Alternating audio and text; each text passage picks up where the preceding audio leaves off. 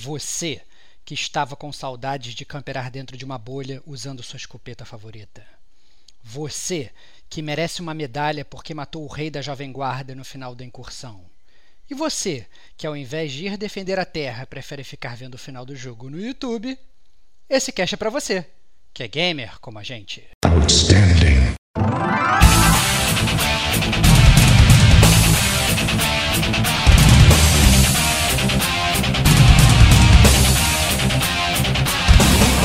Rodrigo e Estevão. Começou rápido, acabou mais rápido ainda e não agregou nada no, no, no universo da franquia. Diego Ferreira. Esse eu nem joguei. Eric Barreto. Depois começou a, a pisar na jaca, né? Kate Schmidt.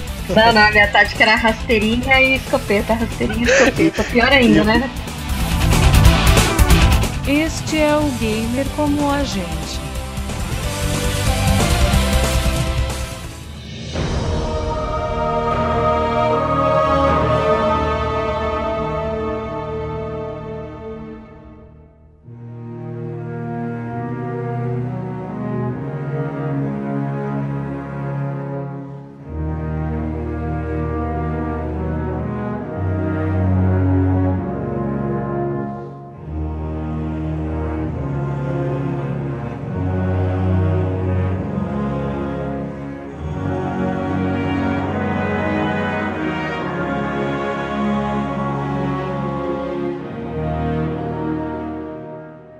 Olá, amigos e amigas gamers, sejam bem-vindos a mais um podcast do Gamer Como a Gente. Eu sou o Diego Ferreira e estou aqui com meus companheiros Guardiões da Luz, viajantes do espaço infinito, Rodrigo Esteban. Salve, salve, amigos do Gamer Como a Gente.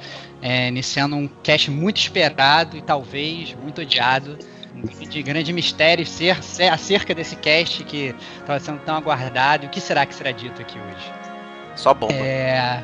Só bomba, só bomba. Só bomba. E assim, eu acho que, como, como o Diego falou, a gente tem aí dois guardiões de peso, né, acompanhando aí a gente é, nessa jornada, né? Aqui é do meu lado direito, o Arcano Maravilha, o Rei do Poderio na direita, o Guardião da Granada Flamejante. Seja bem-vindo aí mais uma vez, meu amigo Eric Barreto. Opa, obrigado, sempre bom estar aqui com vocês, galera. E ao meu lado esquerdo, uma estreia do Gamer Como a Gente, é a rainha do Crisol, a sniper mais rápida do Desafio dos Nove. A caçadora, a caçadora que nunca é vista no Destiny, porque reza a lenda que quando você a viu, você já morreu. Kate, seja bem-vinda aí. Ao... Obrigada, obrigada pelo convite, galera. É, Feliz Natal, primeiramente, para vocês.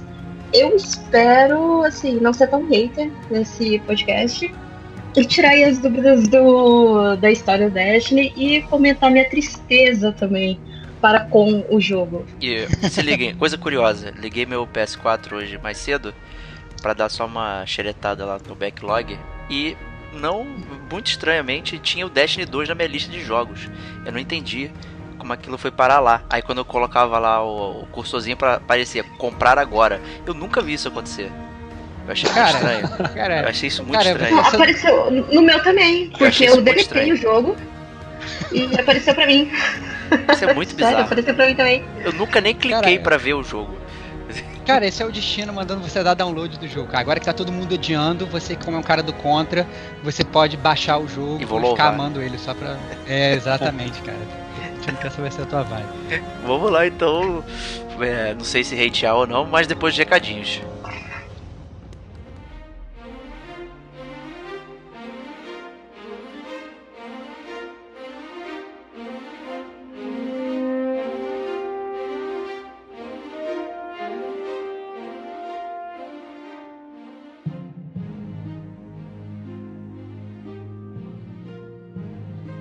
E aí, Stevox, o que tem de recadinho pra galera? Então, é, o principal recadinho aí é ho, ho, ho, Natal já passou, então se você ganhou um videogame um game de presente, parabéns pra você.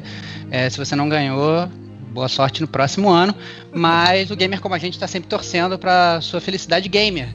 né? E obviamente assim cabe um, um, disclaimer da programação do Gamer como a gente também para esse início de ano, né? Esse é o último podcast do Gamer como a gente em 2017. É, fiquem tranquilos. Tá saindo, fiquem tranquilos, fiquem tranquilos. É, e no ano que vem, obviamente, tem mais. A gente vai tirar uma semana sabática é, na primeira semana de janeiro.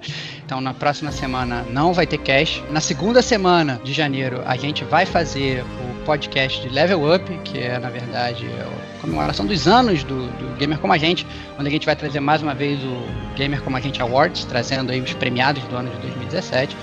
E por conta disso, o Gamer Como a Gente News de janeiro de 2018 vai sair um pouco atrasado, né? É, vai sair na terceira semana de janeiro. Mas nada que é, com certeza vai deixar vocês amparados, não é isso, Diego? Isso aí, isso aí.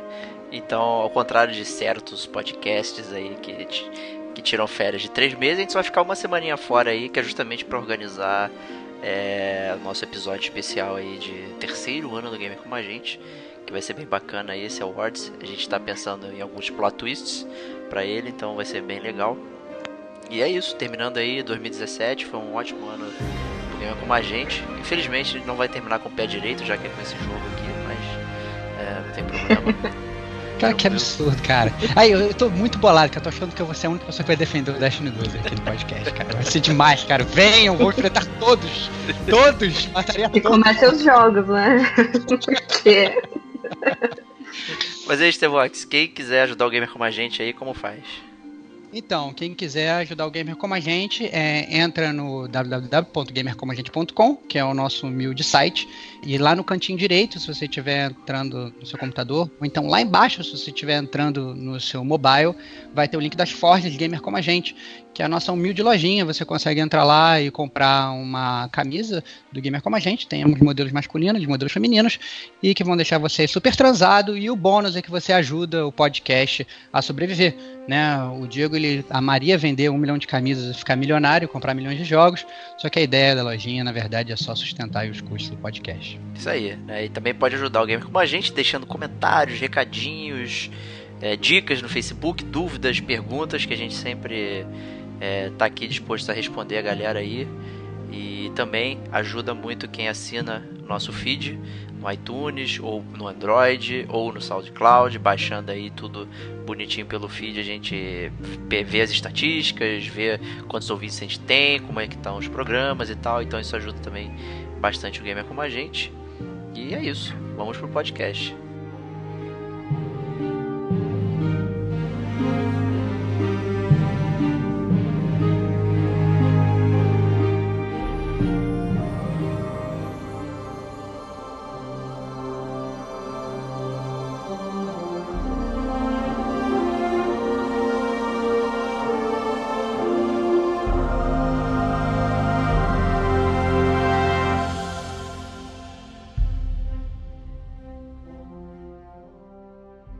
Começando Destiny 2, hein? E agora? Quem? E agora, cara? E agora? assim agora? E agora? Cara, como assim, esse cara? eu não sei, nem, esse eu nem joguei. Né? O Destiny 1, pelo menos eu tive né, aquele, aquele contato, primeiro contato ruim e tal, né? O pessoal pode conferir aí no podcast anterior. Mas esse aqui eu tô totalmente cru. Né? Você, tá é um, você é um grande ouvinte aqui. Depois dá a nota enquanto vocês falam. Eu tô zerando aqui no YouTube. Não, assim, eu acho que o, o Destiny 2 foi um jogo que é, a galera tava esperando bastante, né? Todo mundo comprou na pré-venda o jogo, e aí todo mundo já comprou já com as DLCs, pra não ter gastar dinheiro depois, né? A galera tava terminando de jogar a última expansão do Destiny 1, é, já antevendo como é que ia ser o Destiny 2, né? Que vinha realmente com muitas promessas Aí a Bang tinha feito várias promessas de trazer uma história mais bem contada, né? Porque teve, tiveram muitas críticas a isso na, na, no Destiny 1 e tal. E o que, que vocês acharam disso aí, galera? É, Eric, é, o que, que você achou aí? Como é que estava a sua expectativa para o Destiny 2? Tava roendo os dedos? É, como é que foi essa, essa, essa, esse período aí de antecipação para o game, cara? Cara, antecipação do game eu simplesmente acompanhava tudo que os caras falavam via vi bastante a live que eles fizeram para lá como que ia ser o jogo, que demonstraram um pouco da jogabilidade, como que ia ser. mesmo eles tendo mostrado tudo que a gente já tinha jogado no Destiny 1, falando de mecânica, é, subclasses e tudo mais, ainda fiquei bastante empolgado. Justamente pelo fato deles falarem que ia contar mais a parte da, da história dentro do jogo. E que, certo ponto, eles fizeram até que bem isso. Eu posso. Essa parte até que eu gostei. É, só que depois começou a, a pisar na jaca, né? e, e, e, você, Kate, como é que foi aí, cara, esse, esse, oh, essa, esse pré aí? Desde a primeira vez assim que eles lançaram a, o teaser falando do Destiny 2, pra mim, assim, a primeira imagem que eu tive foi que era uma Big DLC. Eu falei, nossa, vou pagar 300 reais uma Big DLC do Destiny 2. Beleza. É, eu não tive tanta hype em cima. Eu, assim, comprei mesmo o Destiny porque eu sou apaixonada pelo Destiny desde o Destiny 1. Eu só falo de Destiny, né? eu gosto de jogar. O Crisol é, é a minha, minha casinha ali, né? Eu sou muito rata de Crisol. Então, ah, vou dar continuidade, eu vou. Eu quero tentar, né, jogar sem ter essa imagem de que para mim eu tô pagando um teste de atualização enorme de 40 GB. É, comprei o jogo, joguei assim um pouquinho no começo lá do lançamento, mas para mim eu tive uma impressão realmente que foi um, uma DLC, no, no entanto, porque não mudou tanta coisa. Como o Eric pontuou, a história tá mais contada, você não precisa mais abrir grimório, você algumas coisas você tem que ver pela descrição de arma para você linkar a história. É, eles deixaram muito mal contada a história do 1. Então, para você linkar a história do 2 com o do 1, um, fica um pouco discrepante. Mas eu não tive tanta hype. Eu não tive tanta hype assim. No entanto, que eu até conversei com os meninos. Eu falei, ah, não sei se eu compro tal, mas não acabei comprando. E me arrependi. eu me arrependi. É, e é culpa nossa, né? Porque a gente ficou te enchendo o saco pra comprar essa merda. Oh, desculpa. te enchendo o saco pra comprar. e por fim foi uma decepção pra todo mundo, mas ok. Todo mundo não, é... hein? Todo mundo não. Tem é, gente que gostou todo mundo aí. não. Não, assim, todo mundo não. Assim, eu, eu, eu entendo. Eu entendo o que, é, o que meus grandes amigos guardiões estão falando aí. É, mas eu não tenho, não tenho esse ódio todo, não. Eu não sei se é porque, na verdade, eu sou um cara tardio do Destiny 1, né? É, quem escutou o podcast da gente sobre o Destiny 1 sabe que eu comecei a jogar o Destiny 1, já tinha até a, acabado a DLC do Oryx, tava todo mundo voltando a jogar a DLC do Oryx, já esperando a última DLC do jogo, né? E aí foi aí que eu fui comprar o jogo e fui conhecer a galera e me ambientar o jogo e fazer parte desse fenômeno social que para mim é o ponto mais alto do Destiny, assim, você poder conhecer pessoas e trocar ideia e fazer amizade. E na verdade eu tava, eu tava no hype do Destiny 2 não por conta do jogo em si, ou porque a Bang estava falando que ia ser maravilhoso, ou porque é, tinham subclasses novas, ou o que quer que seja. Eu estava no hype porque pela primeira vez eu ia poder viver o Destiny desde o início. Né? Então, assim, aquelas pessoas que quando eu comecei a jogar o jogo, elas eram ratas, entendeu? E eu ficava tudo no bando lá. Eu ia, na verdade, quando fosse, por exemplo, fazer uma incursão ou fosse fazer um assalto pela primeira vez, não ia ser só a minha primeira vez, ia ser a primeira vez de todo mundo, entendeu? Então eu acho que era isso que estava é, me deixando mais ansioso pro Destiny 2. Então, nesse caso, eu não tenho como falar que foi um, uma tiro na água, porque foi perfeito, assim, aconteceu exatamente isso, né? É, então, começar a jogar e, e, conhecer os personagens e jogar a história enquanto você está na party com outras pessoas, fazendo também história pela primeira vez e comentando e se revoltando, ou então achando bom pra caramba e tal, que seja. Toda, toda, toda essa, é, é, essa essa parte social do Destiny, de ser feito tudo pela primeira vez, foi, foi maravilhoso, assim. Eu acho que a primeira vez, é aquela, aquele clichêzão, a primeira vez a gente nunca esquece. Eu acho que foi. Acabou que foi uma. O Destiny 2 acabou sendo como se fosse o Destiny 1 para mim, né? Em termos de experiência. Então, é, eu não, não, Por mais que a Bang tivesse prometido várias coisas, algumas coisas ela entregou, outras coisas não. É, eu achei que nesse ponto foi, foi perfeito, foi bom pra caramba. E Que você começou a jogar ali no, no ponto alto do Destiny mesmo, que é o Taken King, né? Que é o É. a DLC do Oryx. Ali foi o ponto alto deles, porque incluiu mais uma subclasse. O pessoal animou demais. No entanto, que o teaser da Taken King, assim, eu fiquei encantada com, com o teaser quando eu vi na, acho que na E3 que eles mostraram. Eu, eu acredito que você ficou mais hipado, assim, por causa disso. Porque você pegou o Destiny no, no ponto alto do amor ali, vamos dizer assim, Não, é-? Aí que tá, Kate, nem, nem tanto assim, porque na verdade quando saiu o Taken King, eu, eu fui comprar um, o Destiny que eu comprei, aquele que já veio inclusive com o Taken King, com, com o Senhor dos Lobos, sei lá o nome das DLCs anteriores que eu nunca sei. É, eu- acabou que até se misturou pra mim o que, que é DLC e o que, que não é do, do Destiny, Ah.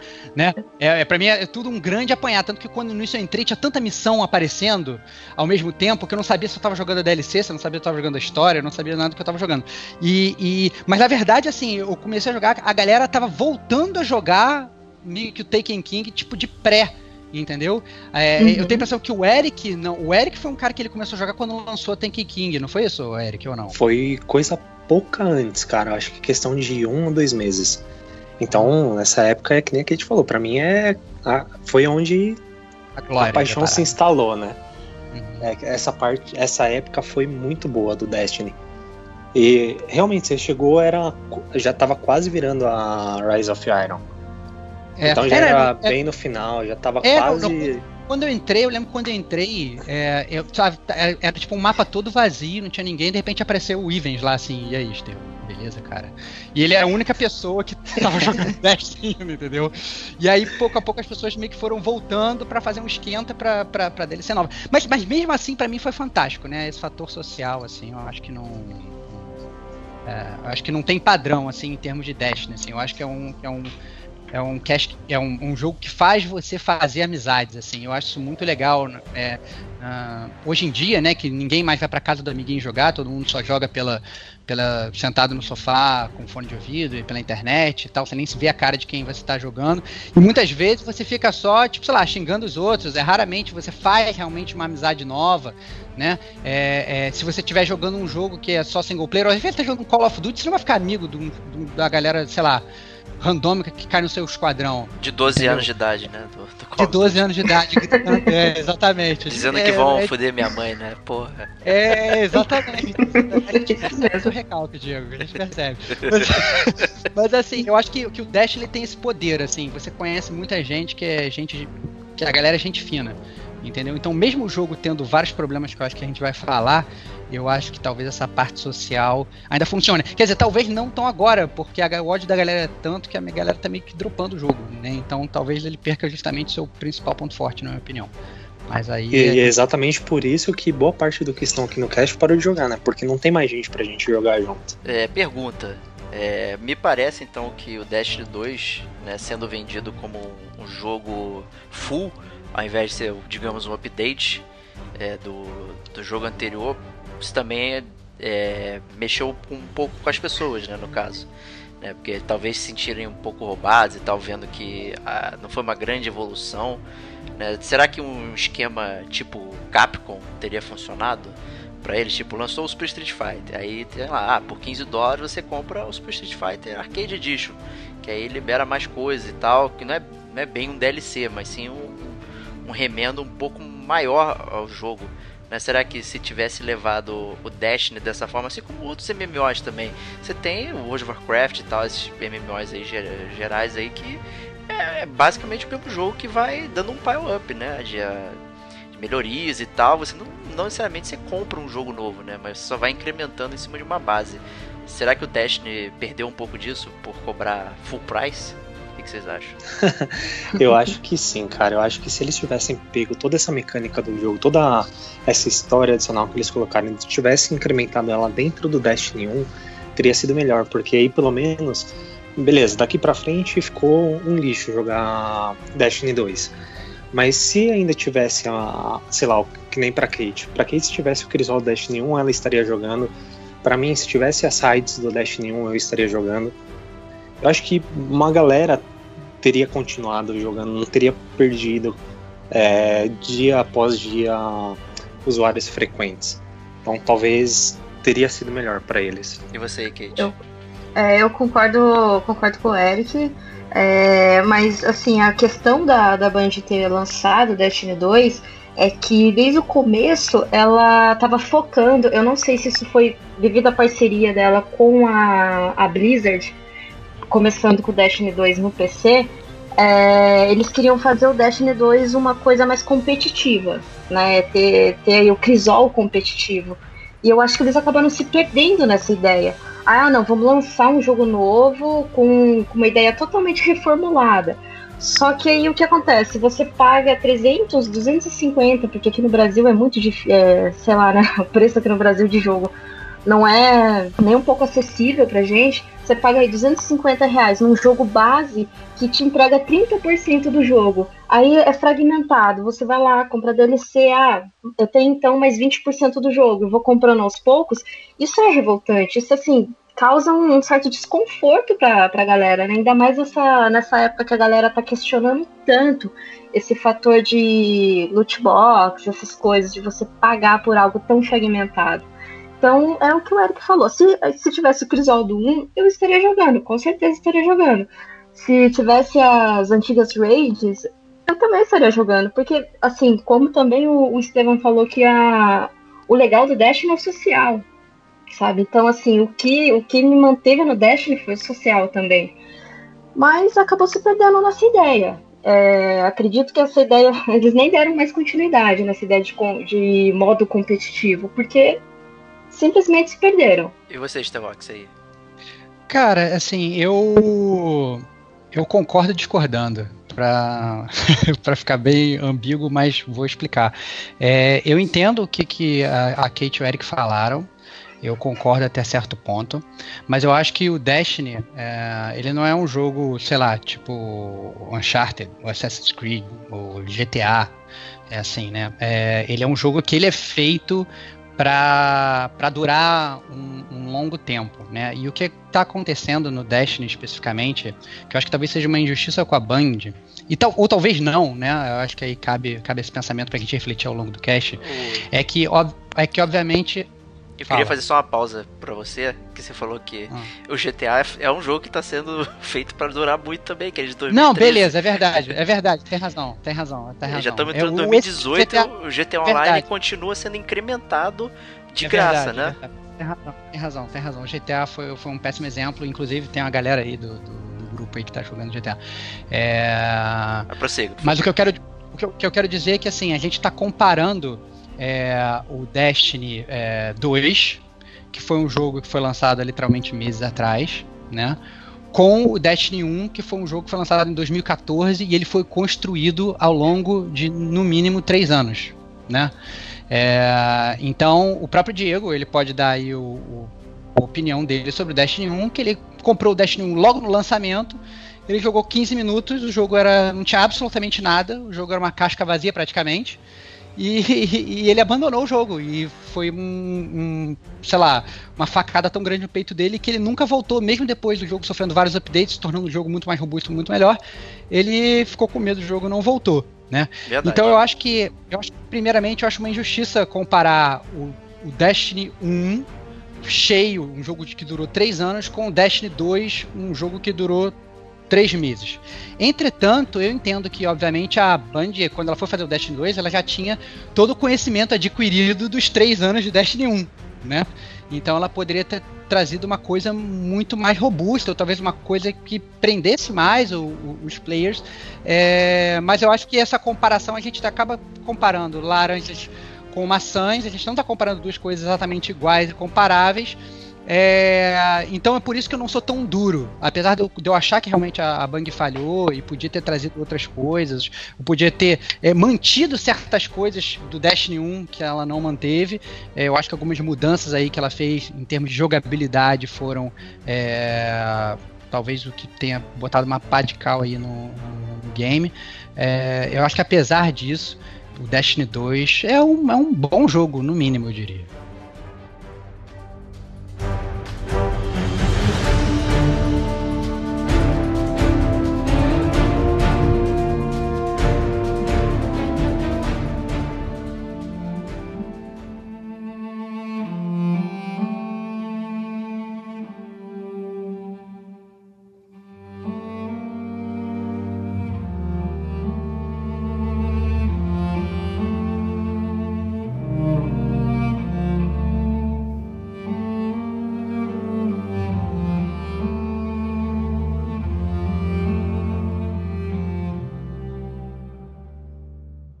Aproveitando aí o seu gancho da jogabilidade, então vamos pro nosso segundo bloco, que é a jogabilidade, né, do, do Destiny aí.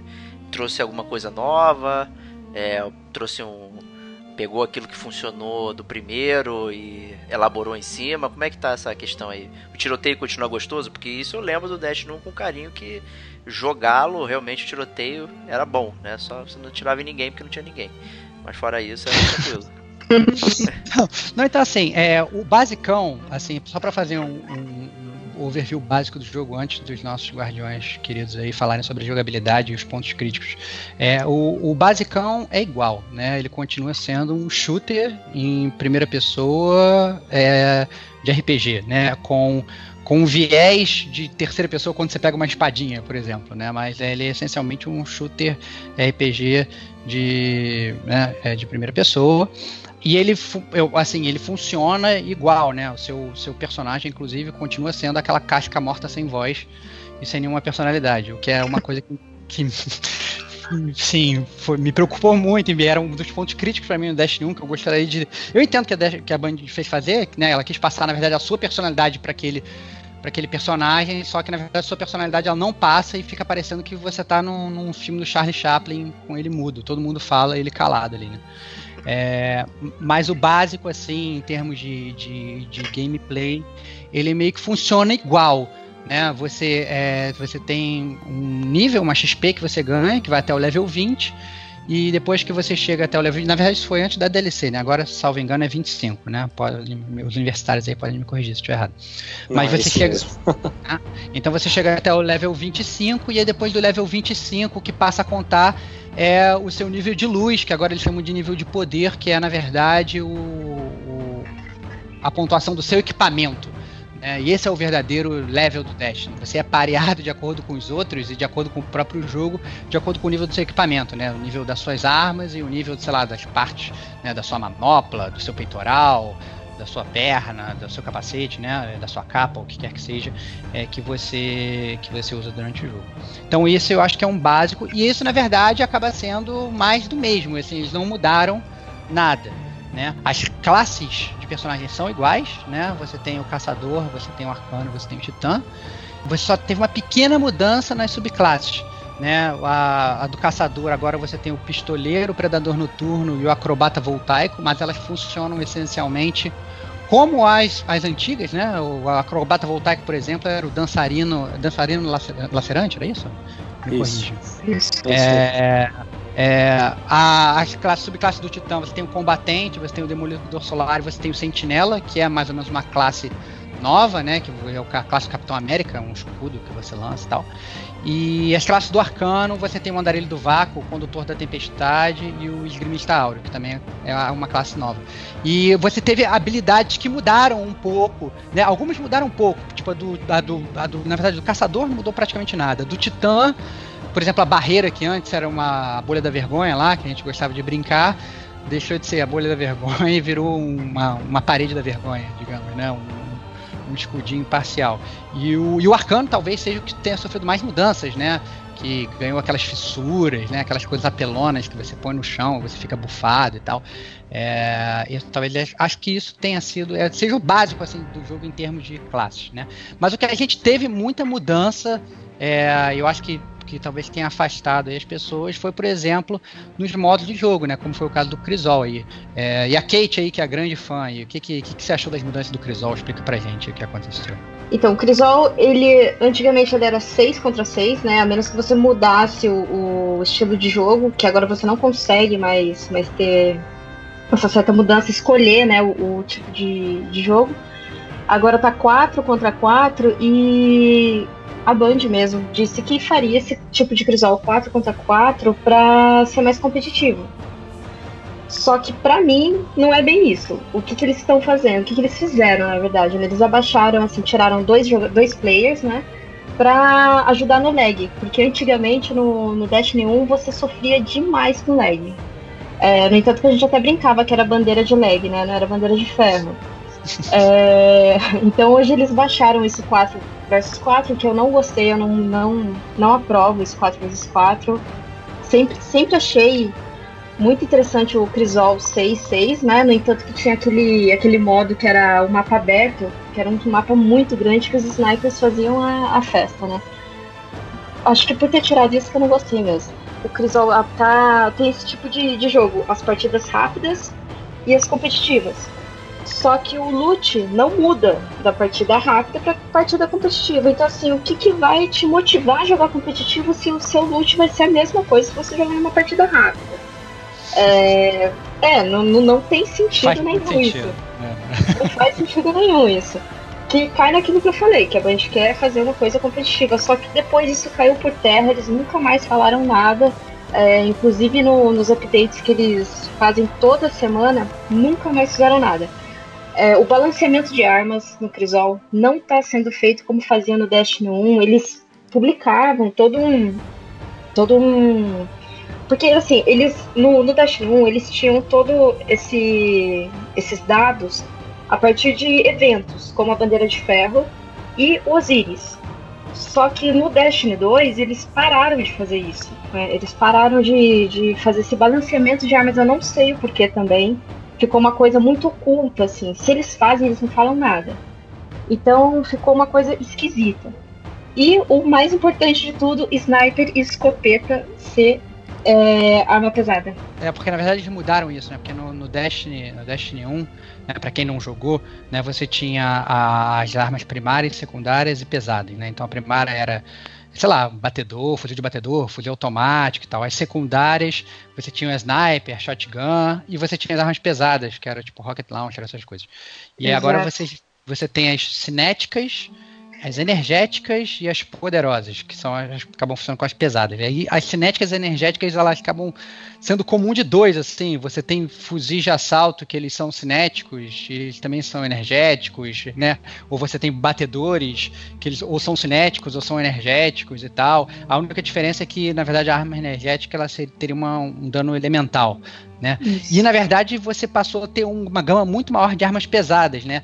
É, então você, o que eu acho que eles quiseram fazer, eles quiseram botar as armas que fazem hit kill, que você consegue matar com um tiro só, como uma sniper, como uma shotgun e tal. Eles botaram tudo pra pesada.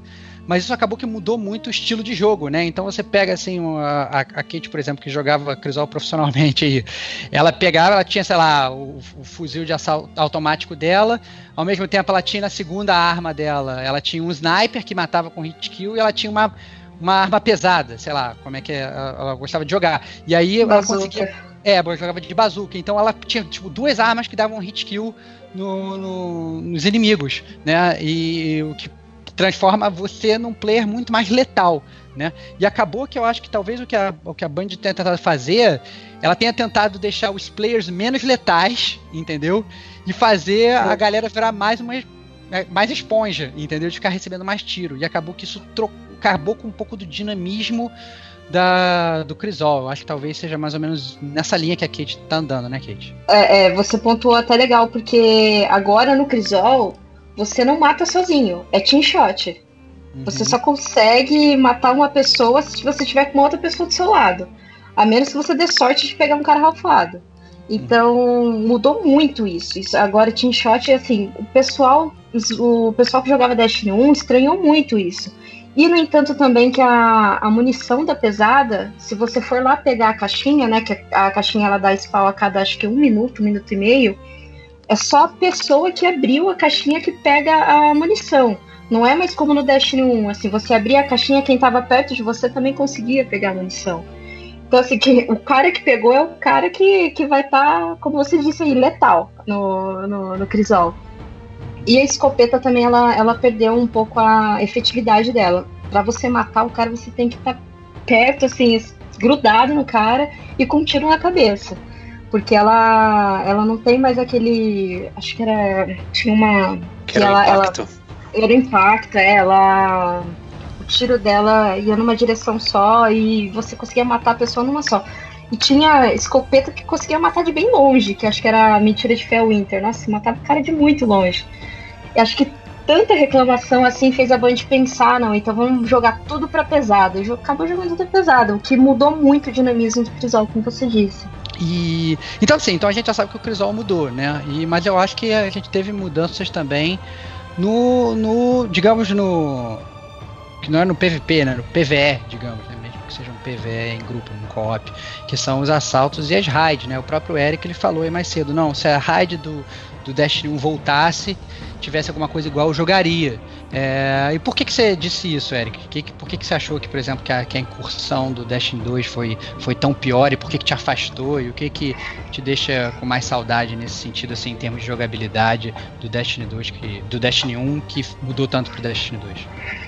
Bom, cara, no Destiny 2, falando da, da raid, da incursão, começa que não tem uma ordem cronológica, né? A, a história da incursão em si, não tem uma história dos personagens. É a mesma coisa que eles fizeram basicamente na Ascensão de Ferro. Que eles também não tiveram uma história muito bem trabalhada de, da evolução da, da incursão em si. Pelo menos tinha uma linha cronológica, né?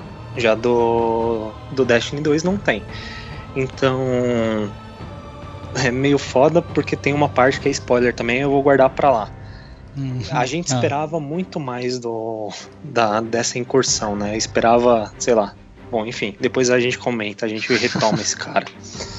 É, outra coisa também, porque beleza, ele tem os indícios de que precisa uma necessidade mesmo do, do time para fazer, só que não é uma coisa tão boa quanto a raid do, do, do Oryx, por exemplo. Lá você tinha determinadas atividades que cada um tinha que fazer, cada um era responsável, tinha um tempo para isso e tinha que ser muito bem sincronizado. E eu acho que isso se perdeu ao longo do, das novas raids. E o Destiny 2 foi na mesma onda, talvez até um pouquinho pior, porque é, você não sente tanta necessidade assim do sincronismo de um time bom. Você consegue fazer um, um pouquinho de treino, mas nada que seja muito complexo. Aí falando do, do PVE em si, da, das missões, da, das atividades normais que tem no jogo, não mudou praticamente nada, continua a mesma coisa. Faz a missão, termina a missão. A, a, a diferença é que as missões eles colocaram um tempo de duração maior. É, o que acabou diferenciando um pouco do Destiny 1. Mas se for pensar só, além da sub, subclasses que você comentou, que teve pequenas alterações de uma para outra. O Arcano mudaram basicamente a, o Heliomante, que seria a classe do Destiny 1, que agora é o Esgrimista Áureo, que você não tem mais esse esplendor, você tem uma espadinha que solta fogo. Do Caçador, a, a faquinha que você tinha ficava invisível e ela matava todo mundo, agora você tem um bastão e o cara fica dando piruetas no ar para matar o inimigo. e, e, o Titã que trocou meio que a bolha da vergonha que você falou pelo, pelo escudo do Capitão América. Tem a opção também de ativar a bolha da vergonha, mas a galera vai mais pro, pro escudo porque visualmente é, é bacana tal, tem a, a, é mais fácil. Na verdade, mais fácil não, né? É o único modo que você tem para matar alguém usando o seu especial. o seu especial de, de vácuo coisa que não, não tinha, porque você só ativava um escudo e ficava lá esperando um trouxa entrar na bolha para você dar uma escopetada na cara. que era, que, é que era a tática da Kate no Crisol, tá ligado? não, não, a minha tática era rasteirinha e escopeta, rasteirinha e escopeta, pior ainda, né? eu usava essa, eu usava essa, não posso falar mal. Eu, eu, eu acho assim, é, com relação à raid que o Eric falou, por eu ter sido tardio no Destiny 1, é uma percepção muito diferente que eu tenho de vocês, assim. É, quando eu fui jogar o Oryx pela primeira vez, então, eu achei muito, muito complexo, né? Ah, principalmente porque todo mundo já sabia fazer, né? E eu não sabia fazer. É, então, a, aquela, imagina que você tem uma máquina que toda já está toda azeitada e funcionando perfeitamente. E eu tava chegando lá. Óbvio que o pessoal tinha super paciência com o noob que tava chegando e explicava dezenas de vezes pro noob aprender e tal. É, acabou que na raid nova, o que eu achei é que a raid, é, eu obviamente fui aprendendo com todo mundo, então teve essa diferença que é uma diferença pessoal, mas eu achei a raid a, a, os próprios puzzles da primeira raid, né? A segunda raid do DLC novo eu nem cheguei a jogar ainda. Mas a, os puzzles da primeira, da, das primeira raid eu achei bem legais, assim.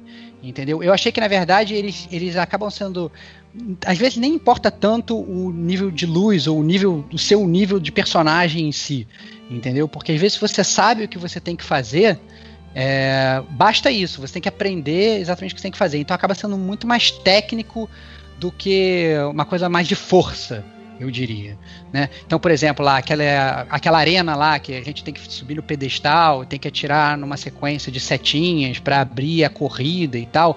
Ali, na verdade, tá certo que vem uns mobs, você tem que matar os mobs, então você tem que ter um, um nível de força. Mas esse não é o principal é, a forma de passar da arena, né? Você tem que entender como funciona é, aquele puzzle para resolver aquele puzzle em conjunto, né? Então eu achei isso muito muito maneiro do, do, do, dessa raid, porque eles fizeram isso em todos em todas as arenas, digamos, da raid. Você tem como se fosse um puzzle para resolver. A, a impressão que eu tinha das raids do Destiny 1 é, você tinha, por exemplo, isso na raid do Oryx, é, é, sei lá, por exemplo, aquele negócio das máculas e tal, o negócio lá das feiticeiras que você tinha que subir, mas eu achei que no, no, no Destiny 2 você exigia um sincronismo maior de, um, de, todo mundo ao mesmo tempo. Vocês não sentiram isso não? Ou foi uma impressão totalmente falha minha? Porque na verdade a minha impressão é praticamente o contrário da do Eric. É, então, é isso que eu ia falar. Para ah. mim, realmente a do Oryx foi a que mais exigiu um entrosamento. Essa eu não achei tanto, é aquela, aquela coisa que eu comentei. Uma ou duas vezes explicou, o cara já sabia o que ele tinha que fazer. Aí era mecânico, tipo, não tinha muito o que errar. A única parte que teve que precisou realmente de desse entrosamento a mais foi justamente na arena. E a única. Agora você pega do Oryx, eram todas as partes. Não era uma ou outra, todas precisou de uma sincronia. É, ou seja, pegando mácula de um lado, estourando na, nas estatuetas lá, ou pisando no, no, nos glifos, matando as bruxas, voltando lá para cima, ou no sacerdote que você tinha que pisar nos totens lá no, no, no momento certo, no Golgoroth que você tinha que destruir. Cara, todas as partes da, do Oryx você tinha que ter um time bem entrosado. Agora do, do Carlos é só, só essa e assim, tem a parte dos cachorros, que era mais atenção, ficar longe do, do dos cachorros, não deixar eles olharem para você, matar o cabal. É uma coisa muito, tipo, superficial, muito mecânica, coisa. E eu achei bem mais simples, para ser sincero. Uh, assim, o que eu achei. Tudo bem, tem que ter uma mega comunicação, você tem que estar entrosado. Mas falta um pouquinho assim de inimigo para matar. sabe? Falta mob, achei... falta mob. Falta mob, pô. É, mas essa parte do. essa parte de comunicação, de entrosamento, eu acho isso muito bacana. Eu acho que até que a, a Band acertou. Assim, eu, eu concordo que a, a raid ficou legal. Eu gostei, sim, gostei da raid, eu não, não posso dizer que. Ah, tá, tá zoado. Gostei sim. Só, só achei que tem algumas partes ali que você nem usa especial, você acaba nem usando especial, você não usa nem um tiro da sua arma, né? Então. Tá fácil, na verdade. É, tá fácil. Tá Depois tá fácil. Se você. É, se você comparar com a câmera de cristal quando você ia lá com o level 29, 29, 27, meu Deus do céu, você ficava lá horas só pra ficar naquele templário lá, Deus me livre, para ganhar alto destino lá você fazia e refazia aquele negócio e não dava certo, sabe? Você tinha que ter um entrosamento muito, muito bom e tinha que ter arma boa. Que, no entanto, que virou jogo de uma arma só, a Galahorn. A Galahorn, a quebra-gelo. Ah, você tem quebra-gelo? Não. Ah, então não vai, então não, não vai pra raid com a gente. Ah, tem Galahorn? Não. Ah, então não, não vai derrubar o, o Crota. Mas, assim, no geral, gostei da raid do Destiny 2. Gostei do, do entrosamento que você tem que ter o único ponto negativo é esse, tem pouco mob. A menos que seja na hora do cachorro lá, que você tem que matar o cachorro, você tem que ter o dano 300% lá pra você matar o cachorro. Do contrário, tá, tá, tá fácil. Tá molezinha. Tá fácil. Tá moleza, tá moleza. Depois que você aprende, é de boa. Por isso eu digo que o Oryx era, era melhor, porque além de você saber o, como funciona, era assim, você tinha que fazer sempre certo. Não era tipo, ah, aprendi agora vai ser moleza. Não, ainda, vixe, dava muito errado. A gente se lascava várias vezes, principalmente no, no glifo. É, o, é que assim, as raids anteriores precisava do 6. É, obrigatoriamente precisa do 6. A menos que tinha aqueles gringo louco lá que, que solava as coisas, mas era um entre um milhão. Mas precisava do 6. Agora essa nova raid aí você consegue até levar com 5, com 4. Depende, depende muito do, do quanto que você já jogou ali do Destiny e do quanto você quer ficar lá, né? É, tem É parte ou outra que eles te obrigam a ter os seis, mas na, na maioria é isso, um ou outro carrega. Porque antigamente no Destiny 1 você era obrigatório fazer ou uma, ou a raid do- da câmara de cristal pra você chegar ao level 30, ou a bandeira de ferro. Um dos dois, pra você chegar ao level 30. Hoje não, hoje você consegue no, no progressão aí da- das strikes, do Nightfall, essas coisas, você consegue chegar easy, assim, muito, muito fácil mesmo. É, consegue em patrulha.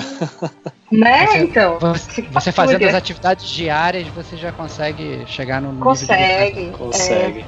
Então não, não dá aquele, aquele gostinho de assim.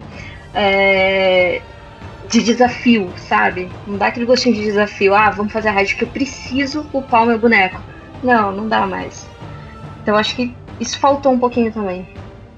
É, eu acho que esse talvez. Eu acho que esse talvez seja o principal ponto crítico do jogo, na minha opinião. Porque realmente essa progressão fica muito fácil. E você. É, eles tentaram até dificultar em algumas coisas, porque antes, quando você chegava na mais alta com o personagem, você simplesmente jogava todos os equipamentos desse personagem mais, mais forte para os seus outros personagens e você ia infundindo e você transforma, transformava os outros também mais fortes. Eles dificultaram isso em, em um ponto, né? Porque agora você só consegue transformar só consegue fazer isso com as armas, né? A, a, as partes de armadura você não consegue mais fazer essa infusão. Mas eu concordo perfeitamente com vocês. Assim, antes era muito mais difícil subir de level, né? Você precisava realmente fazer um anoitecer, né? Fazer um, um, uma raid no, no, mais difícil, quer que seja, para ganhar um item de luz alta. E hoje você simplesmente faz, entra lá, faz uma missãozinha diária lá, missãozinha semanal, ou faz uhum. um desafios do Kaid, o que quer que seja, e você ganha até, às vezes, até dois itens, né? Você ganha uma arma e um equipamento da, da, com a luz mais alta possível, né? Então aí isso faz com que você suba muito mais rápido de, de luz e acaba que tira um pouco de, até daquela, daquela invejinha que você tinha, que você olhava e falava assim, cara, olha, o cara já tá todo com a luz alta e tal, é porque ele já comandou é. a raid, entendeu? De todas Verdade. as formas e tal. Então acaba que você não consegue nem mais. É, antes você via uma pessoa com a luz alta, você sabia que aquela pessoa era um player top do jogo. Né, e você queria galgar e chegar ali. Atualmente, eu acho que qualquer pessoa que começa a chegar ao jogo já chega no nível mais alto, com a luz mais alta, ficou realmente mais fácil. E eu acho que talvez essa seja a grande parte do, do motivo de porque que o pessoal foi, foi saindo. Justíssimo. É, então, terminamos aí nosso bloco de jogabilidade. E agora a gente vai adentrar a zona de spoilers, né? Então a gente pede que você acesse o, o site band.net aí, vê, vê lá os grimórios. Não, mentira, né? Acho que mudou isso aí. e, e, parece que o pessoal da Band aí tentou fazer alguma coisa diferente é, com a história e tal. Tanto é que o início do jogo, nossa, que tinha de gente mostrando esse início, como era emocionante, não sei o que, que seria uma promessa de como o jogo ia funcionar. Então a gente vai falar um pouquinho disso aqui na zona de spoilers, né? Mas eu não imagino que alguém queira pular, né? Afinal, não deve ter nada incrivelmente relevante em termos de, oh não, isso aqui estragou para mim, mas se você quiser, é, o nosso editor vai botar aí é, a minutagem que você pode pular direto para as notas. Então a gente vai começar agora a zona de spoilers.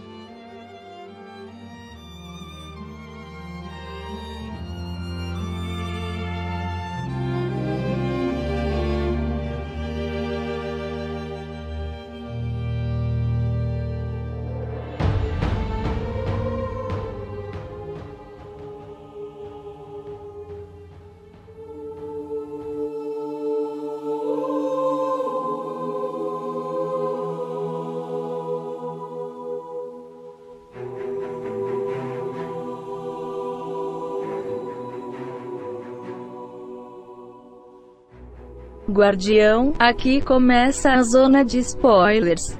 Pule para a marca de 1 hora, 12 minutos e 30 segundos. Caso o viajante esteja sem luz para te ressuscitar.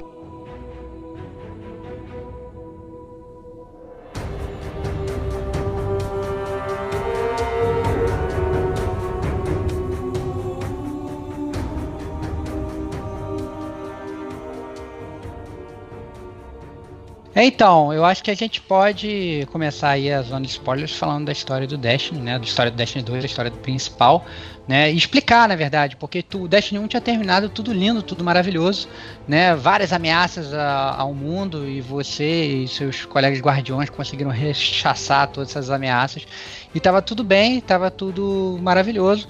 Quando de repente uma nova ameaça surgiu, né? E como é que foi essa ameaça aí, Eric? Cara, começa que foi uma ameaça que a comunidade inteira pediu, a, a, pede há muito tempo, né? Que foi uma invasão, uma invasão cabal. Era um inimigo que a gente não tinha tido ainda uma incursão destinada a eles, então meio que foi uma, uma promessa aí da Band de abordar mais o, o Império Cabal. Cara, a história inicial, quando você vê, inclusive o que foi mostrado em vários trailers, a torre caindo, mostra um pouco da história do, do Zavala, mostra tudo que você conheceu indo pro, pro ralo, todas as suas armas, você perderia a luz. A Band, ela prometeu e ela cumpriu tudo isso. Eu achei sensacional.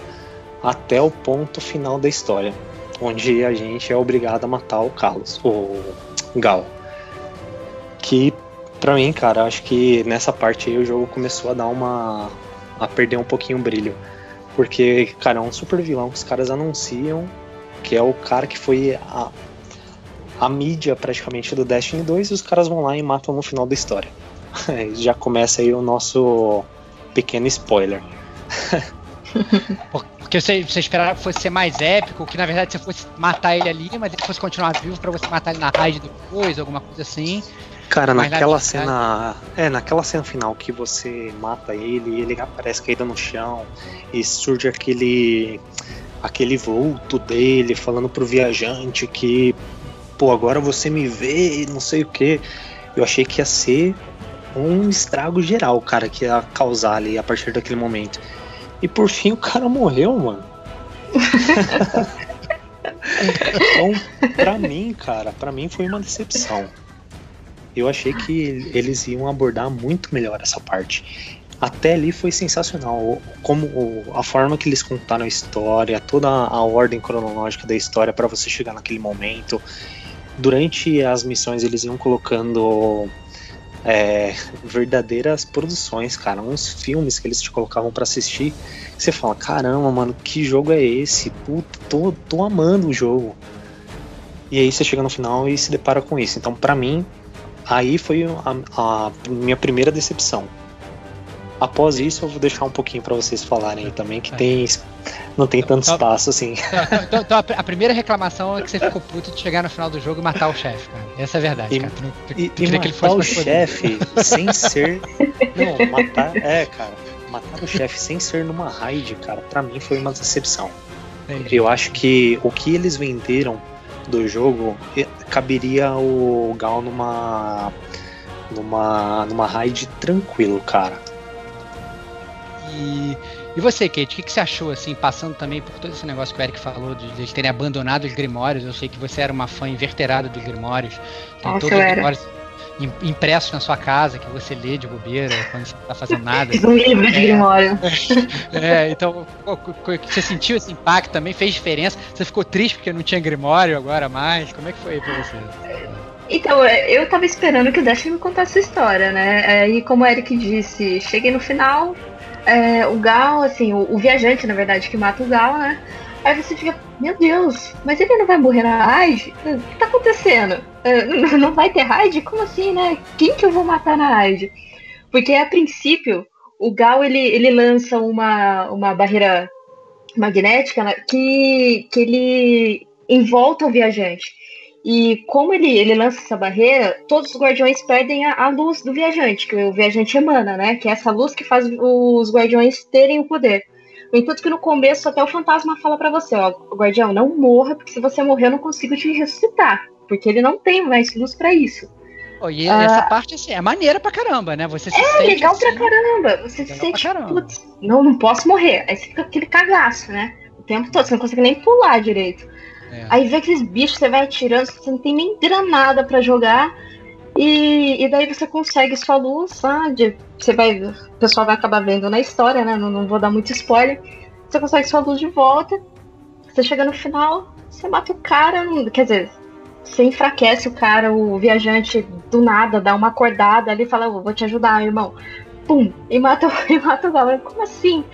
Aí eu fiquei nesse quê também, né? Nossa, mas quem que a gente vai, vai, vai acabar matando na, na raid? Que aí te aparece o Carlos, né? Que é o nosso famoso Carlos. Roberto e Carlos. o cara, aparece o cara que tava exilado numa nave X. E é esse cara que eu vou ter que enfrentar, assim. É, né? eu, eu, acho, eu, acho, que isso foi meio, ficou meio mal explicado, realmente, assim. É, ficou, eu, bastante. Eu, não entendi direito. Eu acho que talvez para isso eles poderiam ter feito uns grimórios para explicar, ou talvez eles pudessem ter, não, na isso verdade. Isso tem escrito nas armas. Isso tem escrito nas armas. Se você é. pegar lá no. Você aperta o triângulo no PlayStation ah. 4, você aperta o triângulo, você consegue ler na história da arma. Só que você tem que linkar. Que eles mandam umas mensagens meio assim, aleatórias, né? Aí você tem que linkar essa mensagem aleatória com o que aconteceu. Então, o Dash ele não explica. Você que vai linkando as coisas. O, o, o que eu achei estranho, na verdade, é que a própria sequência, o Eric chegou a falar disso um pouco mais cedo, fora da zona de spoilers, é que a própria sequência da raid, é, é a raid, Diego, para você que não, não jogou, é, é uma incursão, né? Que você junta aí cinco, cinco capangas, você e mais, mais cinco, vocês vão enfrentar um chefão, né? Só que essa raid do Destiny 2, ela é estranha, porque ela não tem uma sequência... É, as fases, digamos, internas da raid, elas mudam toda semana a ordem.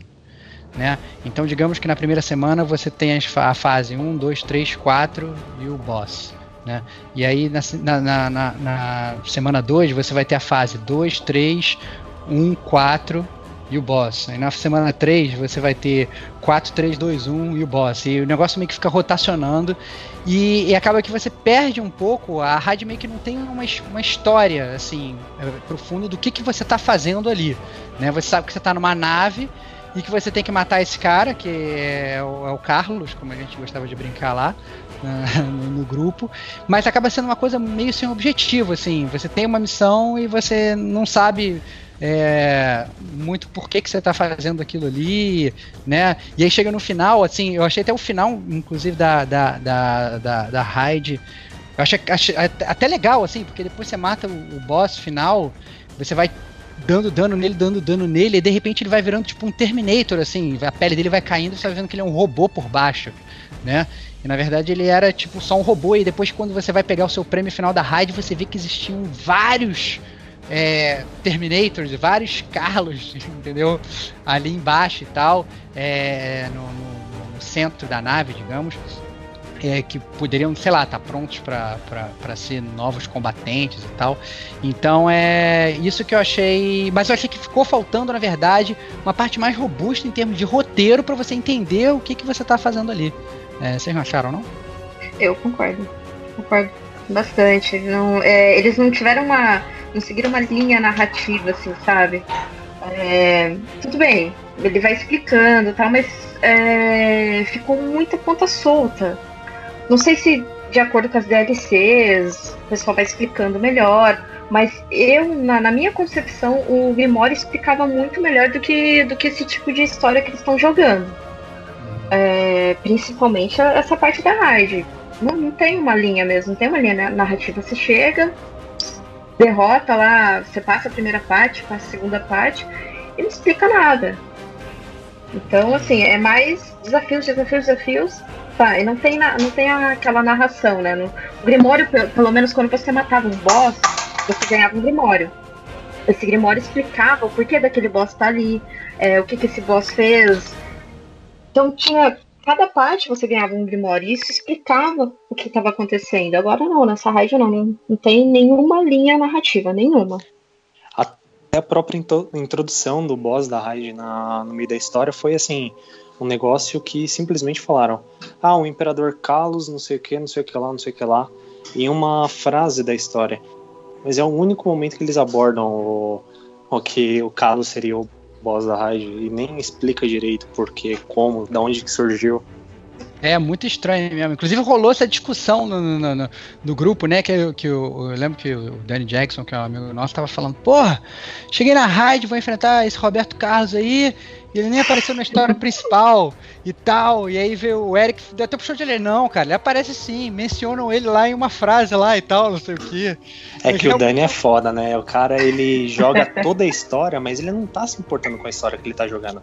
Ele é. simplesmente, ele quer chegar no mais alto de poder que ele pudesse antes de todo mundo. E depois ficar falando, pô, cara, eu tenho esse emblema aqui. Mas isso aí não é a melhor coisa de Destiny, por exemplo, porque eu só vejo vocês reclamando de história e tal. É, por que não o foco ser só no, na mecânica do jogo? Né, em vez de ficar exigindo uma parada que claramente não funciona. Né, essa história grandiosa aí que, que a Bang era tradicional, né? A série Halo tinha uma história que era minimamente contada de uma forma coerente nos jogos. Né? E agora eles têm uma, uma colcha de retalhos que eles não conseguem é, fazer absolutamente nada.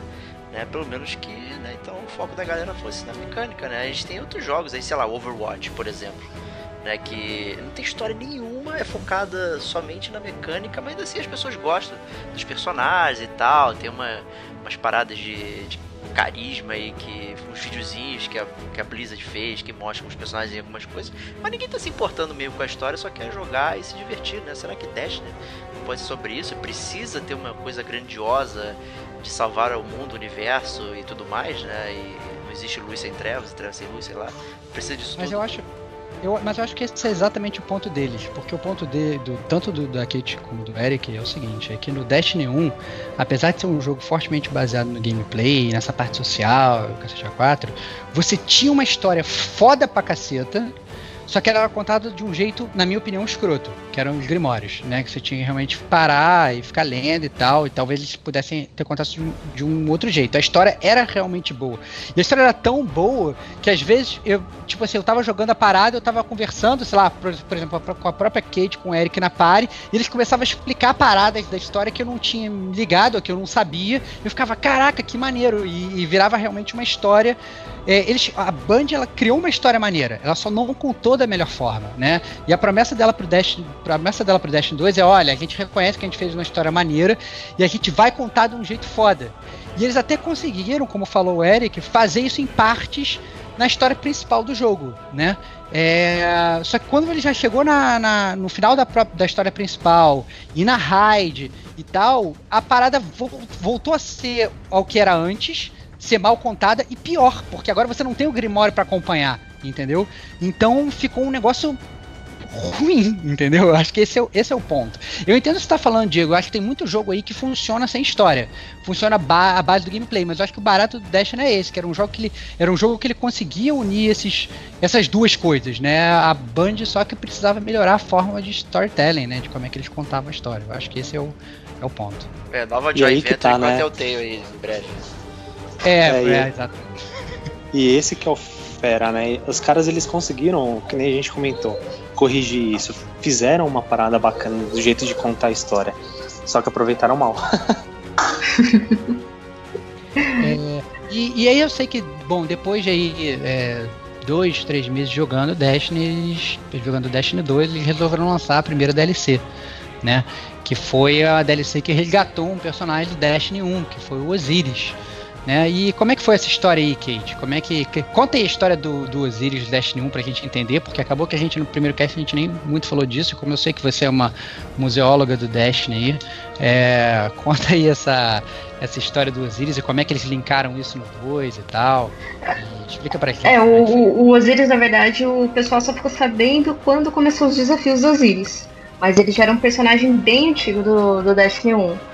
É, como o pessoal vê aí no, o, na DLC, o Osiris ele é um arcano que ele era aluno da Ikora. Né? Ele foi tutor, eu não lembro agora se ele foi tutor ou se ele foi, se ele foi aluno da, da, da Ikora. E ele ficou assim fascinado pela tecnologia dos Vex. E assim, ele tinha uma grande notoriedade entre os guardiões porque ele participou de uma guerra deixa eu ver se eu lembro, se eu lembro não, eu até, até tinha anotado o nome. É uma, é uma batalha que teve, foi a Batalha dos Seis Frontes. Depois dá uma pesquisada aí que é muito legal a, é, é, a história dessa batalha. É, então, com essa notoriedade, o, o pessoal começou a meio que seguir o Osiris, porque ele questionava muito o que, que era o viajante, por que, que os fantasmas conseguiam reviver o, os guardiões, o que, que era a escuridão. Então ele, assim, ele foi para exílio, ele se exilou para estudar os Vex, para estudar a tecnologia dos Vex. Só que assim, ele sumiu.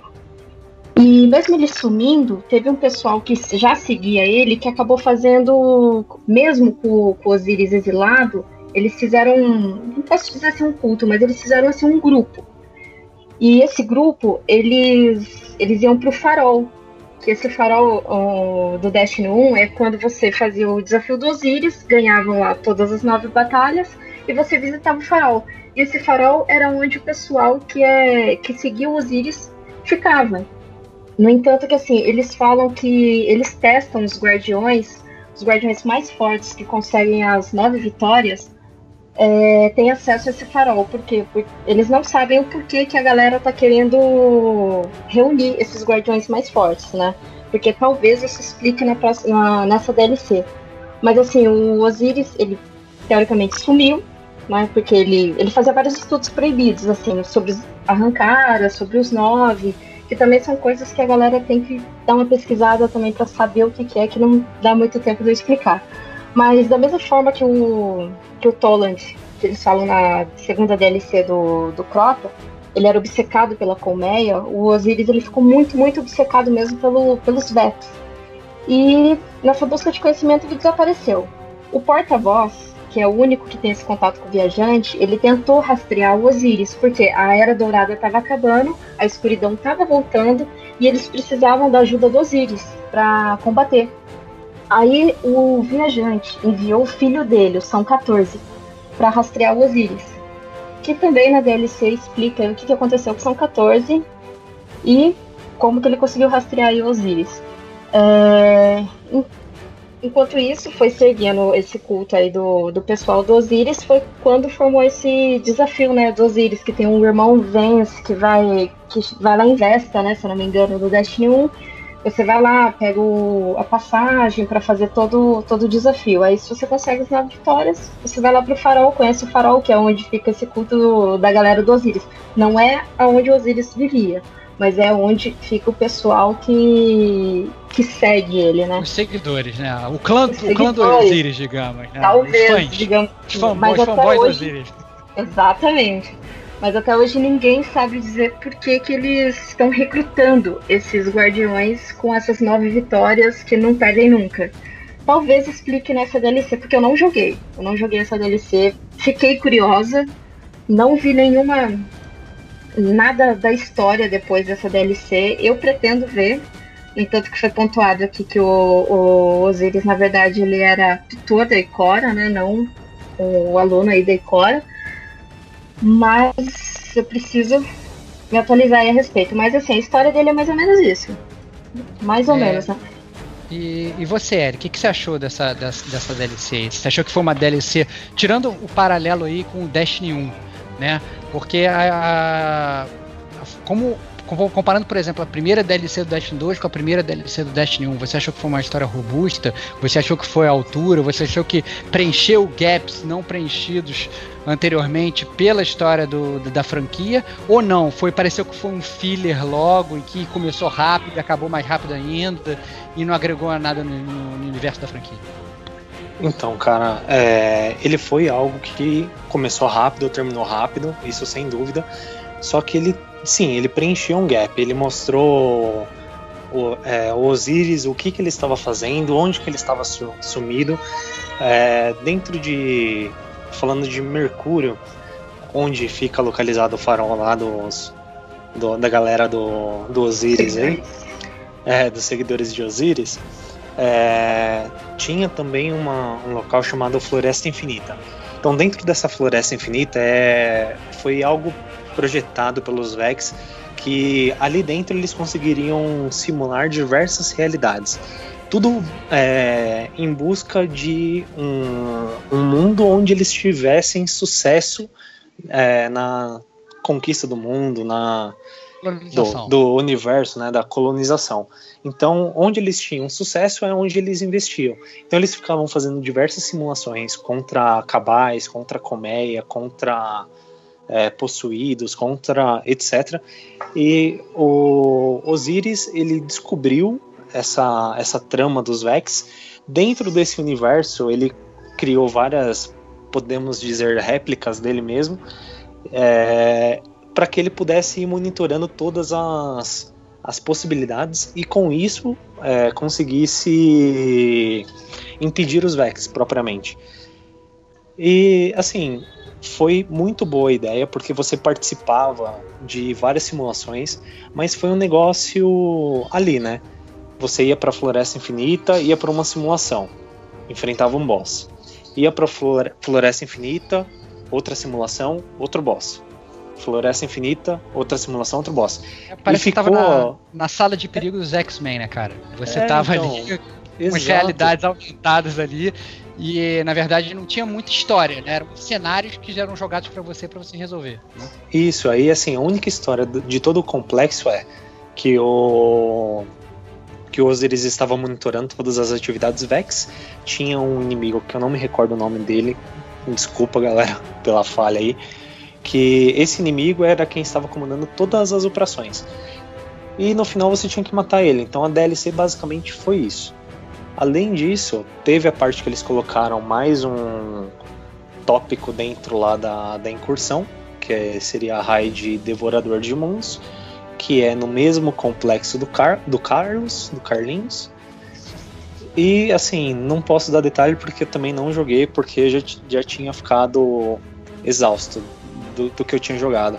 Tem algumas partes que seriam para explicar um pouco mais a história, inclusive o São 14 dentro dessa de uma dessas missões do da Floresta Infinita você encontrava o corpo do São 14 então ele aparecia lá em uma sala bonitinho lá meio que como se estivesse quase num pedestal só que flutuando. É uma parada meio meio sinistra mas muito da hora. Tem gente que conseguiu chegar perto dele lá, possivelmente uma missão específica para uma arma do São 14.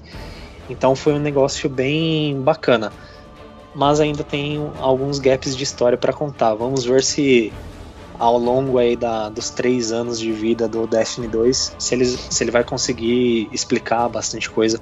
Porque por enquanto eu estou assim bem chateado de continuar jogando. Talvez se eles forem incrementando a história, acho que a gente começa a voltar aos poucos aí. A gente pode até, na verdade, já ir até migrando é, para as considerações finais, então, é, já que eu acho que em termos de história a gente já falou tudo do jogo e a gente passa aí para as considerações finais, os comentários e as notas do gamer como a gente aí.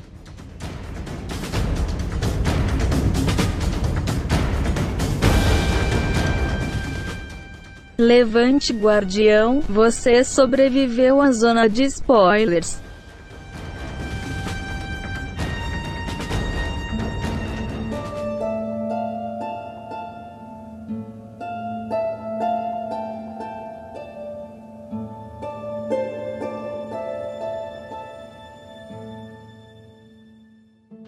Então, vai lá, Kate, pode fazer as honras aí, primeiras damas. Começa aí, dá suas considerações finais é, sobre o game como um todo, é, talvez até sobre a franquia, não sei se quer falar sobre tudo, é, como um bloco, e dá sua nota aí, estilo gamer como a gente aí pro Destiny 2. Eu acho que o Destiny teve a sua era dourada, já, já acabou, infelizmente. Eles prometeram um jogo de 10 anos com o Destiny 1, mas a gente viu que só durou uns 3 anos mesmo. É, as DLCs do Destiny 1 eram muito mais baratas, assim, custando até 20 reais na época, 20, 30 reais. Hoje você, você paga 120, sei lá, como que, que tá o, a DLC junto com o jogo, o, valor mais ou menos. A, a minha consideração final assim, mais importante é que o Destiny 2 ele mudou o público. Ele não é mais para os veteranos do Destiny 1. É, os veteranos do Destiny 1 acho que pararam ali mais ou menos pro, na Taken King, Taken King para frente. Acho que muita gente parou, mas assim o pessoal jogou bastante, aproveitou bastante do jogo, e o Destiny 2 não é mais para esse público do, dos veteranos. E assim, eu, eu me senti perdida no Destiny 2, é, senti bastante certas mudanças que eu não concordei, e eu não volto realmente. Eu acho que o mais assim crítico é essa mudança de, de público que, que eles fizeram. Fiquei até animada com o competitivo, mas depois largaram mão, não falaram mais nada, também aí desanimei. E a minha nota pro Destiny 2, assim, com, com muita dor no coração, é dois, dois de asa vigilante, assim, ou, ou dois de fantasma, não sei, fantasma porque eu não volto mais mesmo. É, guardião caído, né? Guardião caído, guardião caído. É, guardião caído. É. E, e, você, Eric, cara, qual é, qual é a sua nota aí, cara? Cara, considerações assim, o Destiny 2 ele começou muito bem atendendo a proposta que ele tinha anunciado para Deus e o Mundo, que era contar a história dentro do jogo, que era é, preencher essas lacunas que ficaram no Destiny 1 justamente não necessariamente contando a história do Destiny 1, mas contando a história do Destiny 2 e agregando pequenos detalhes para você ir vinculando as coisas umas com as outras dentro do jogo. Só que depois ela começou a descambar por não aproveitar a oportunidade que ela tinha. Junta o, a questão do Crisol, porque eles deveriam ter aprendido do Destiny 1, que é o que a Kate falou. O, o Crisol do Destiny 1 era muito bom, eu jogava bastante, eu gostava de jogar, eu, eu, me divertia, até porque você juntava seis pessoas na raid, na, na raid, ó, seis pessoas no Crisol, e cara, era bagunça. A gente só entrava assim pra, pra falar mal dos outros, pra dar tiro mesmo, pra, sei lá, dar uma desestressada e sair um pouco da rotina de, de missão, de aventura, de, de incursão. Era algo para diferenciar. Inclusive os eventos, mesmo que era bandeira de lag e tudo mais, pô, a gente se juntava, a gente ia para jogar, ganhar um loot, fazer um negócio bacana. E com o Destiny 2 eles conseguiram estragar tudo. Primeiro tirando as duas pessoas da, da do esquadrão, não deixaram uma partida é, amistosa que eles faziam no Destiny 1, que era um modo que você juntava, sei lá, até 12 pessoas no, na partida e jogava lá para uma para uma para um mapa lá do Crisol para dar tiro entre os 12. Até ficava pelo áudio do jogo porque não cabia tudo numa party. Então eles tiraram muita coisa que eles foram construindo durante o Destiny 1. É, e cara, para mim a nota da, do Destiny 2, também com dor no coração, ainda vai ser um pouquinho maior do que a Kate, porque a primeira parte do Destiny antes da DLC para mim foi muito boa então dou 3,5 histórias de origem. Muito bom. E você, Diego, meu, meu guardião calado, cara, tá tão calado quanto personagem principal aí. Exatamente, personifiquei muito bem, né? É, parabéns, cara. Você é um grande campeão, cara. Você mais do que nunca conseguiu vestir a camisa do Destiny, cara. Eu sempre soube que você era um fã, cara. Isso aí, eu sou um fã enrustido é. aqui. É, cara. Qual é a, a verdade é que é, dito tudo isso, eu continuo não tendo vontade de jogar. É, não fui convencido.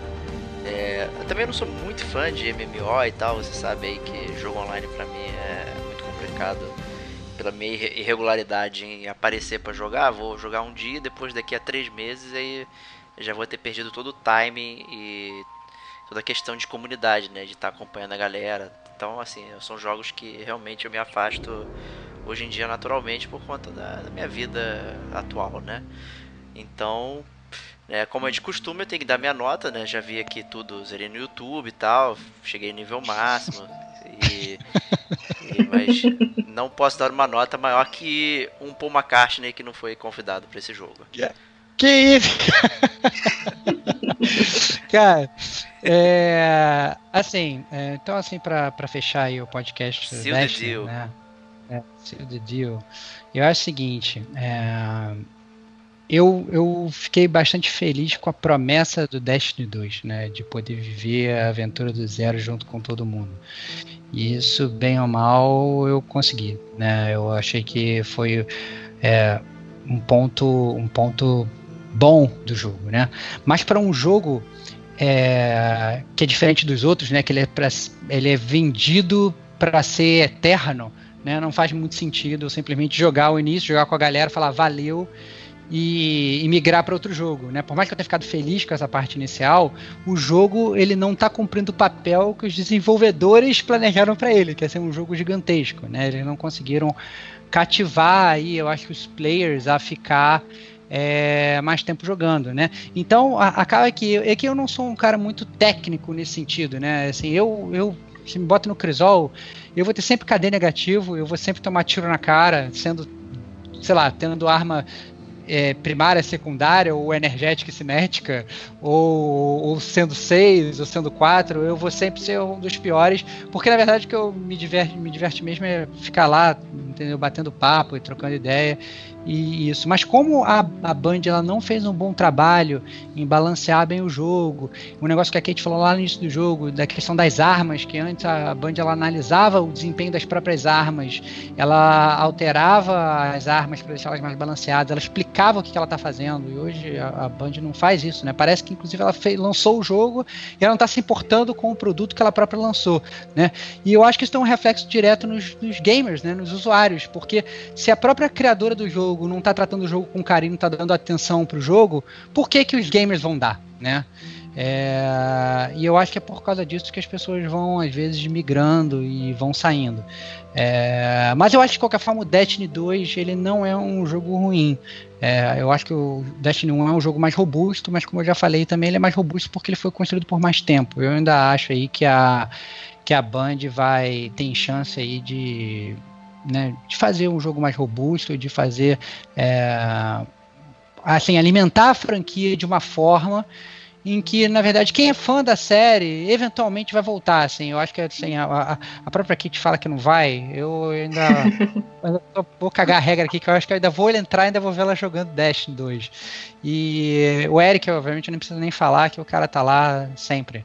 É, eu ia eu comentar acho... isso, mas eu tinha esquecido. Eu vou, quando eu sair a próxima, eu vou jogar também, aí eu conto é... É, então, eu acho, eu acho que, que, é, que quem, quem gosta, eu acho que assim, eles não criaram um universo que é legal, um universo de ficção científica, desses que é difícil ter um universo de ficção científica robusto em videogame. E eu acho que eles criaram um universo legal. Eu, assim, eu posso assim, detonar um milhão de críticas ao, ao Destiny 2 aqui. É, mas acho que não vão ser críticas que, que são preponderantes para dar uma nota baixa. Né? Então, assim, por exemplo, seu personagem é um bloco sem vida. Eu acho que assim, eu senti falta de ter um inimigo novo. Isso acho que talvez em termos de, de storytelling do Destiny 2, né? É, você enfrenta os mesmos inimigos exatamente iguais que você enfrentava no, no Destiny 1, né? São os Cabais, são os Vex, não sei o que, são os Decaídos, é a Colmeia. É a mesma galera, entendeu? Então, assim, eu tava esperando que, sei lá, fosse chegar algum, algum inimigo onde o ponto fraco do cara fosse na palma da mão e não na barriga do Vex, ou não, sei lá, na. na, na, na entendeu? Sei lá, eu, eu queria alguma coisa diferente, né? É, e obviamente assim mudar o tonalizador e falar o tonalizador que agora ele é no peito e não na armadura inteira, não é isso que eu estava querendo. Eu tava querendo realmente uma coisa mais robusta, né? Então isso só que me deixou um pouco triste com o jogo, porque eu acho que a falta de carinho da Band deixou deixou os gamers que amam o jogo com falta de carinho pelo próprio jogo. Então eu acompanho aí a, a nota do relator Eric e eu dou 3,5 em gramas brilhantes pro Destiny 2. Entretanto, gostaria que depois a gente fizesse um DLC do Destiny 2, DLC do podcast, pra estar tá aqui louvando uma DLC fantástica que vai ser tipo Taken King do Destiny 2 que vai vir, que vai melhorar o jogo absurdamente, que vai ser muito legal. Essa é a minha esperança de gamer como a gente.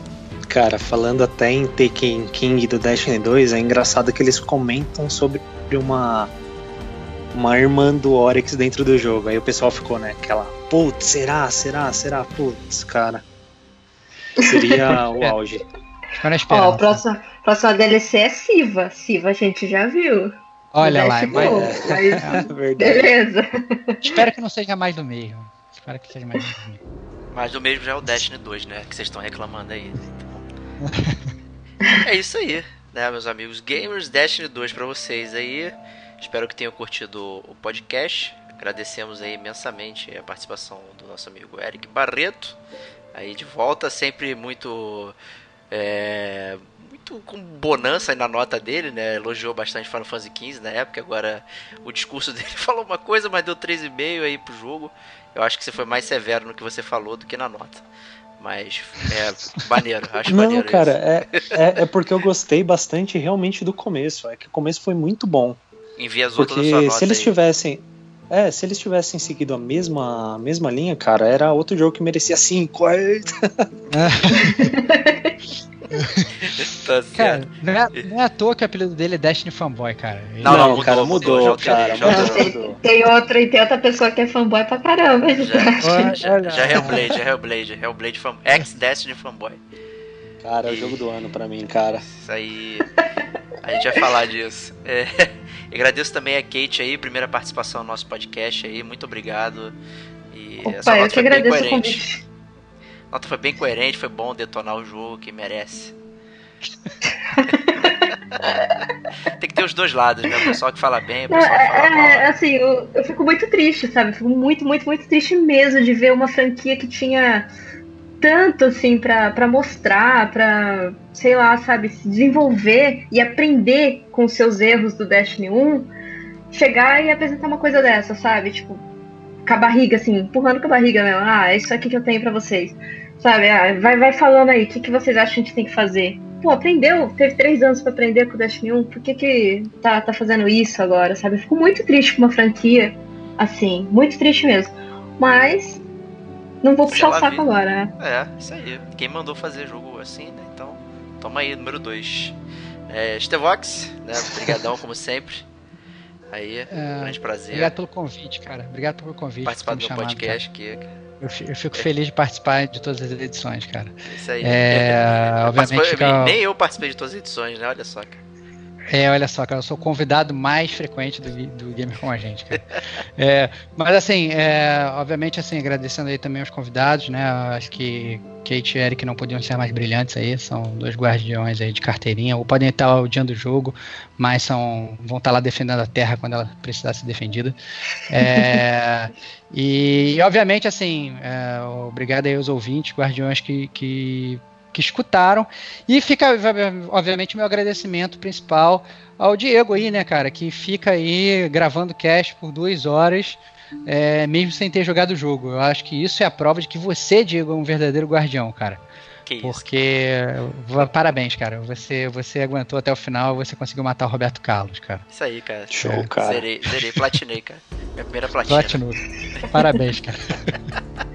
Mas é isso aí. Inclusive a platina mais fácil, tá? A do Destiny Opa. 2. Não pode ser mais fácil que Walking Dead. Olha lá. Mas é isso aí, meus amigos. Último podcast de, de- do Gamer Como a Gente de 2017. A gente sai com os votos de um feliz 2018 pra todo mundo aí que, que seja repleto de games, né? Que 2017 foi um ano muito bom aí pra gente. Né, e ano que vem seja melhor, que vai aumentar nosso backlog ainda mais. Mas né, isso é conversa pro ano que vem. Então um grande abraço e até lá.